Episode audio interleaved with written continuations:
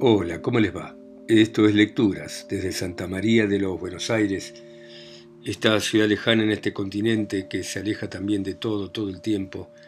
Y vamos a continuar con el gran Gatsby de Scott Fitzgerald, que sigue de esta manera. Podría haberse despreciado así, pero es innegable que la consiguió engañándola. No digo que recurriera a sus millones, pero con premeditación le dio a Daisy una sensación de seguridad que le hizo creer que era una persona de su misma clase social y que estaba capacitado para hacerse cargo de ella. La verdad es que esas no eran sus posibilidades.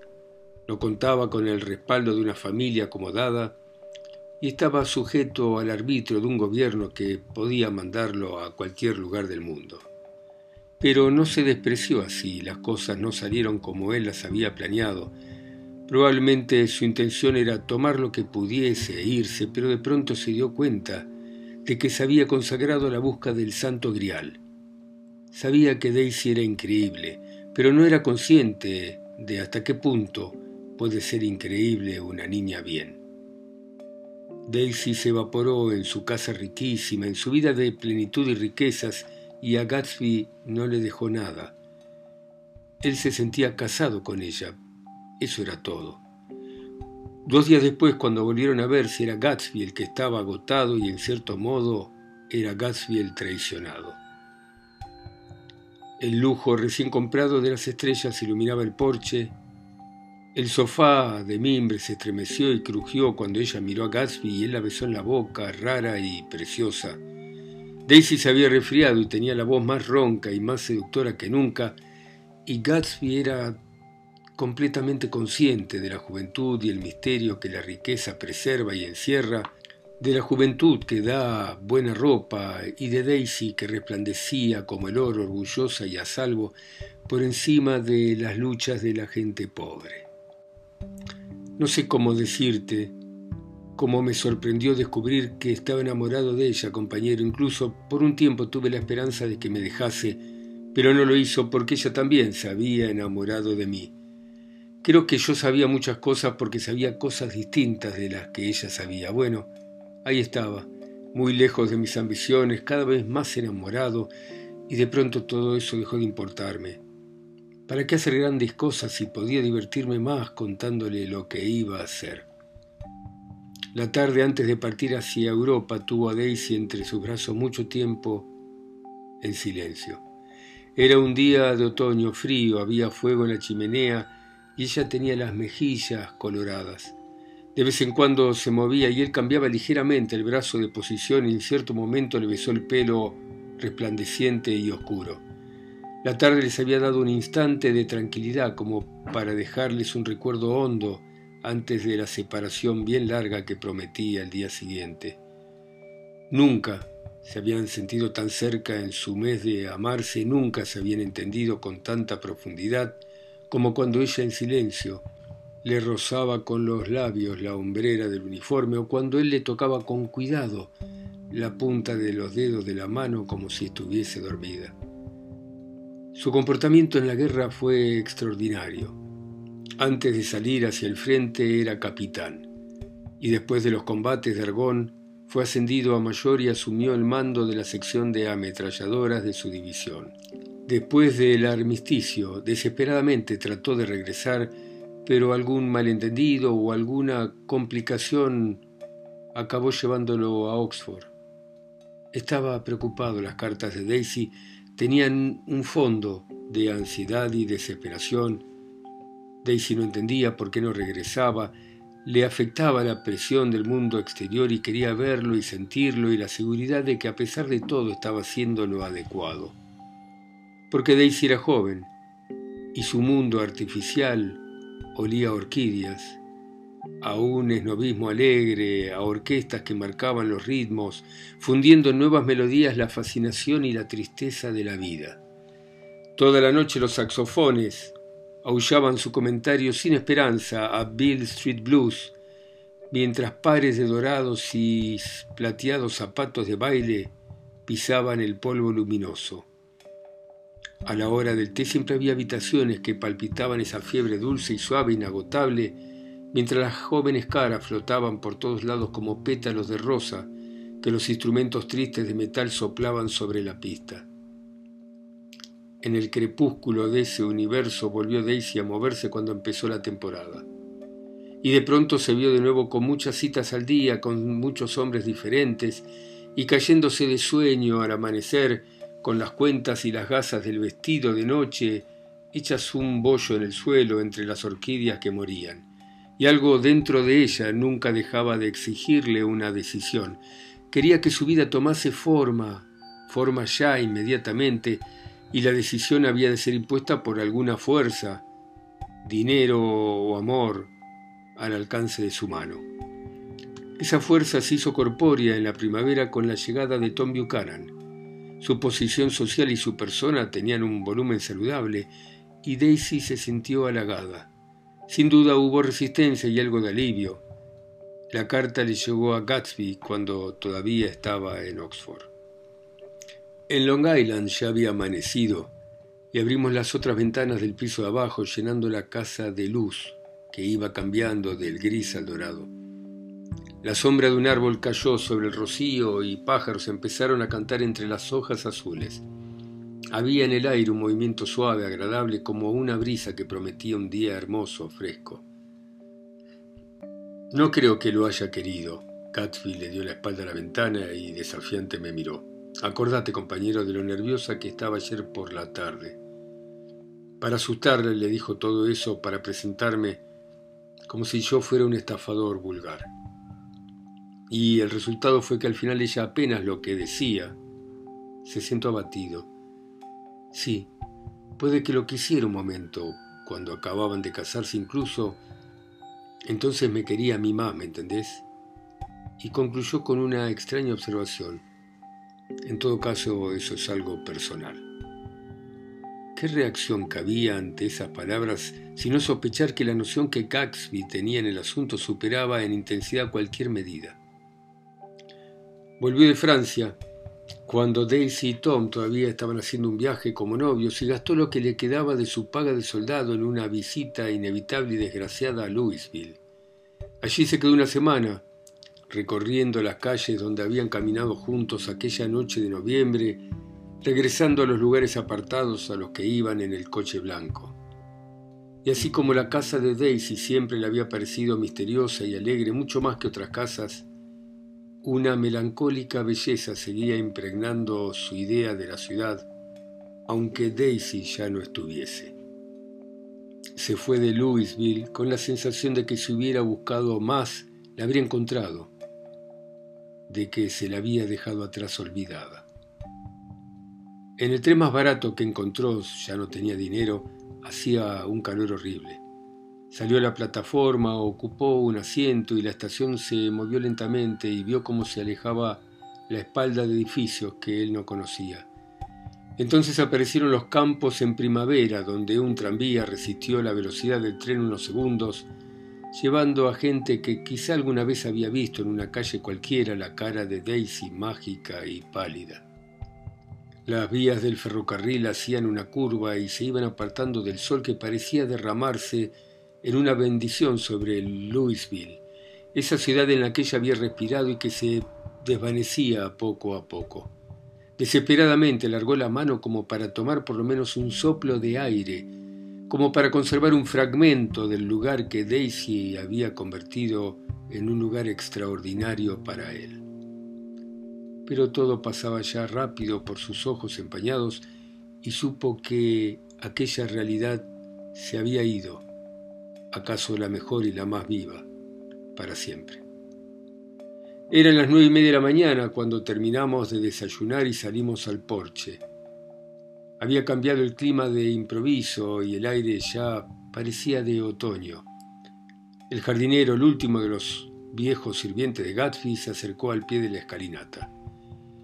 Voy a vaciar la pileta, señor Gatsby. Las hojas empezaron a caer pronto y luego siempre hay problemas con los desagües. No, no la vacíe hoy, dijo Gatsby, y me miró como disculpándose. ¿Sabes, compañero, que no usé la pileta en todo el verano? Miré el reloj y me puse de pie. Mi tren sale dentro de 15 minutos. Yo no tenía ganas de ir a Nueva York, no estaba en condiciones de trabajar con decencia y había algo más, no quería dejar solo a Gatsby. Ese tren lo perdí y el siguiente también antes de irme. Te llamo por teléfono, dije por fin. Dale, compañero. Te llamo a eso del mediodía. Despacio bajamos los escalones.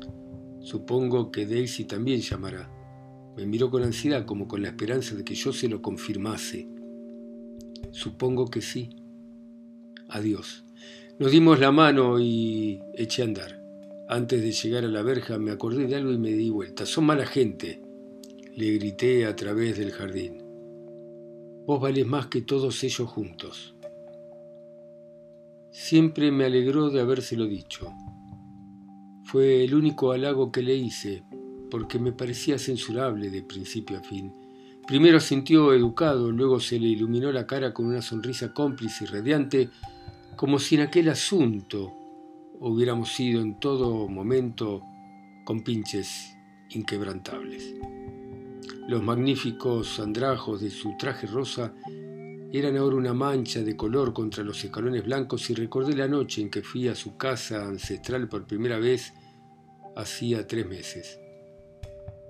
El pasto y el camino estaban invadidos entonces por las caras de los que especulaban sobre su vida corrupta, mientras él, de pie en aquellos escalones, ocultando su sueño incorruptible, les decía adiós con la mano. Le agradecí su hospitalidad. Nunca dejábamos de agradecérsela los demás y yo. Adiós, grité. El desayuno ha sido fantástico, Gatsby. En Nueva York estuve un rato tratando de anotar las cotizaciones de una lista interminable de acciones y luego dormí un rato en mi silla giratoria. Me llevé un susto cuando antes de las doce me despertó el teléfono. Empecé a transpirar. Era Jordan Baker. Solía llamarme a esa hora porque la incertidumbre de sus desplazamientos entre clubes, casas particulares y hoteles hacía que a mí me fuese difícil localizarle de cualquier otra manera. Habitualmente su voz me llegaba a través del teléfono como una voz fresca y joven, como si un puñado de pasto del campo de golf hubiera entrado volando por la ventana de la oficina, pero esa mañana me pareció una voz seca y áspera. He dejado la casa de Daisy, dijo, estoy en Hempstead y me voy a Southampton esta tarde. Probablemente había sido una prueba de tacto dejar la casa de Daisy, pero me molestó y lo que después dijo consiguió tensionarme. Anoche no fuiste muy amable conmigo. ¿Y qué importancia tenía eso anoche? Hubo un silencio y luego, de todas maneras me gustaría verte. A mí también me gustaría verte. Y si no voy a Southampton y voy a la ciudad esta tarde, no, esta tarde no puedo. Muy bien, esta tarde me es imposible, tengo varios... Y así hablamos un rato y de pronto dejamos de hablar. No sé si ella o yo, uno de los dos, colgó el teléfono con brusquedad, pero sé que me dio lo mismo. Ese día no me hubiera podido sentar a hablar o a tomar el té con ella, aunque eso me costara no volver a hablarle en toda mi vida. Llamé a la casa de Gatsby unos minutos después, pero daba ocupado. Lo traté de hacer cuatro o cinco veces más. Por fin una desesperada telefonista me dijo que la línea estaba a la espera de una llamada de larga distancia desde Detroit. Miré el horario de trenes y marqué con un círculo el tren de las 3.50. Me acomodé en la silla y traté de pensar. Eran las 12 pasadas unos minutos. Aquella mañana pasé en tren por los montones de cenizas, pero había preferido sentarme al otro lado del vagón.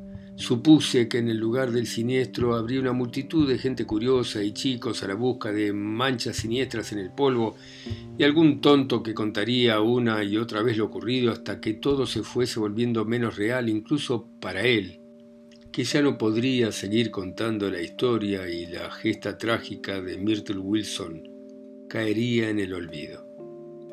Pero ahora quiero volver un poco hacia atrás y contar lo que sucedió en el garage después de que nosotros no fuéramos la noche anterior. Hubo problemas para localizar a Catherine, la hermana.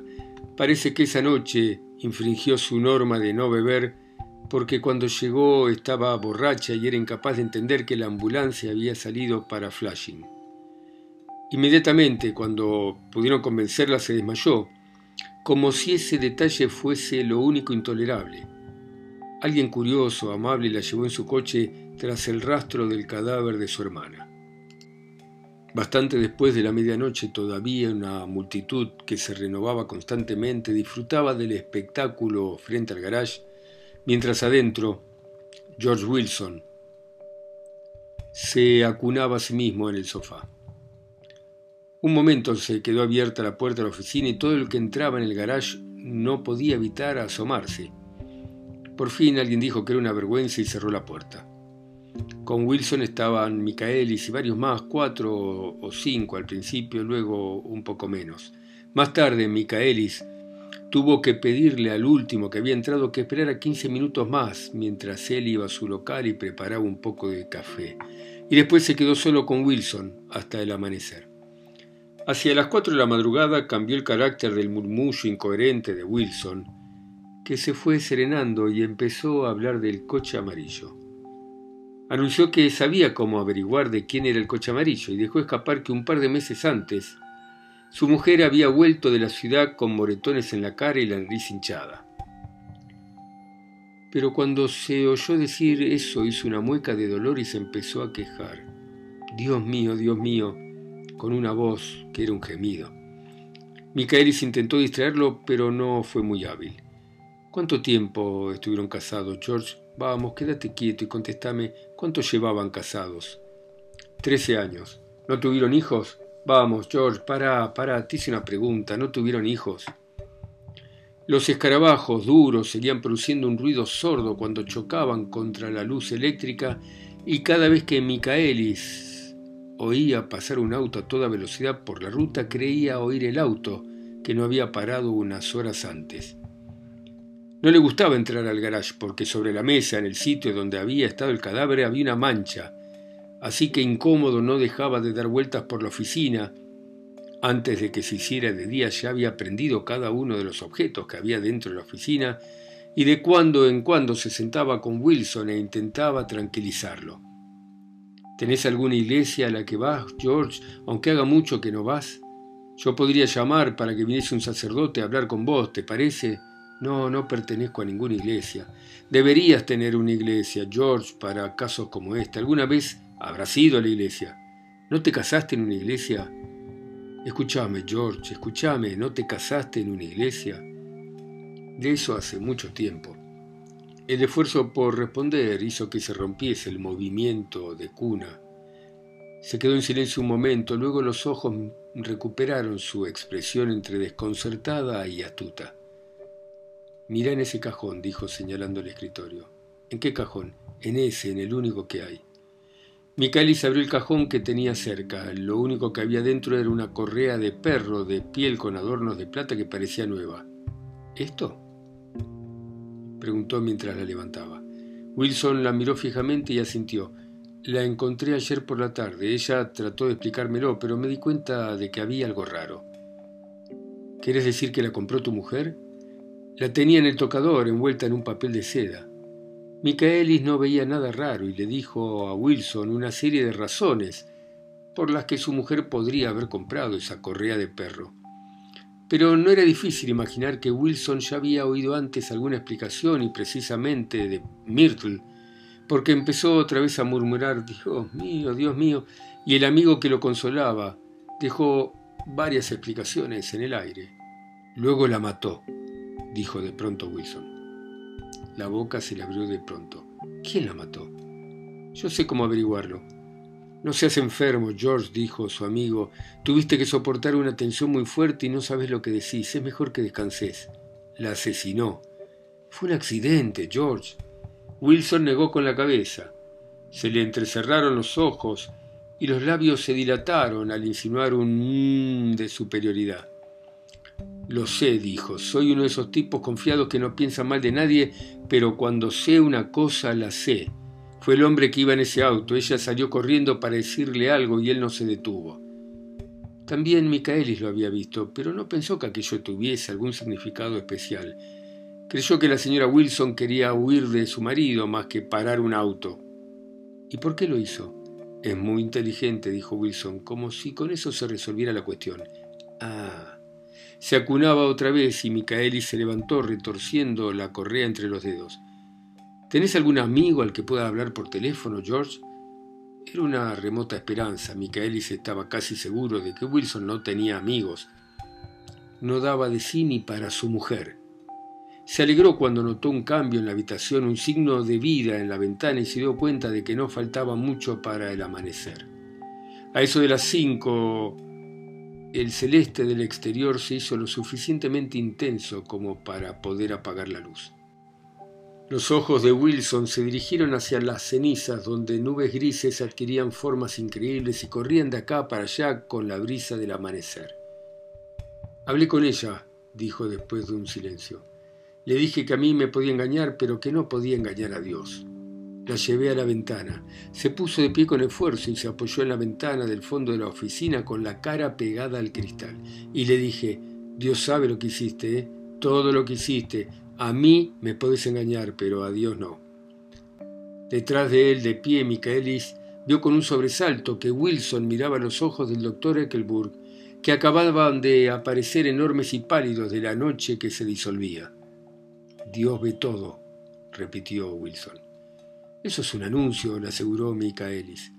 Algo lo hizo dejar de mirar por la ventana y volver la vista a la habitación. Pero Wilson se quedó en la ventana mucho tiempo, pegado al cristal, asintiendo con la cabeza a la luz del amanecer.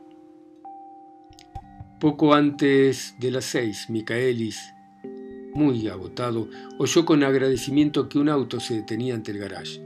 Era uno de los mirones de la noche anterior que había prometido volver, así que preparó desayuno que el hombre y él tomaron juntos. Wilson estaba ahora más tranquilo y Micaelis se fue a dormir a su casa. Cuando despertó, cuatro horas más tarde, y volvió al garage, Wilson no estaba. Sus movimientos siempre a pie fueron reconstruidos más tarde. De Port Roosevelt a Cat's Hill, donde compró un sándwich que no comió y un café. Debía estar cansado y caminó despacio porque no llegó a Cat's Hill hasta el mediodía. No fue difícil hasta ese instante reconstruir sus horas. Había chicos que vieron a un tipo que se comportaba como un loco y conductores a los que se quedaban mirando de un modo extraño desde el borde de la ruta. Luego desapareció tres horas. La policía, basándose en lo que le había dicho Micaelis que sabía cómo averiguarlo, supuso que se había dedicado a ir de garage en garage preguntando por un auto amarillo. Pero entre los dueños de garage ninguno declaró haberlo visto y quizá recurriera a un modo fácil y seguro de averiguar lo que quería saber. No más tarde de las dos y media estaba en West Egg, donde le preguntó a alguien el camino hacia la casa de Gatsby. Así que a esa hora conocía ya el nombre de Gatsby. Bueno, muy bien, dejamos por hoy acá. Gracias por escucharme, ustedes en sus ciudades, continentes o islas. A mí que estoy acá lejos, en Santa María de los Buenos Aires. Chao. Seguimos mañana.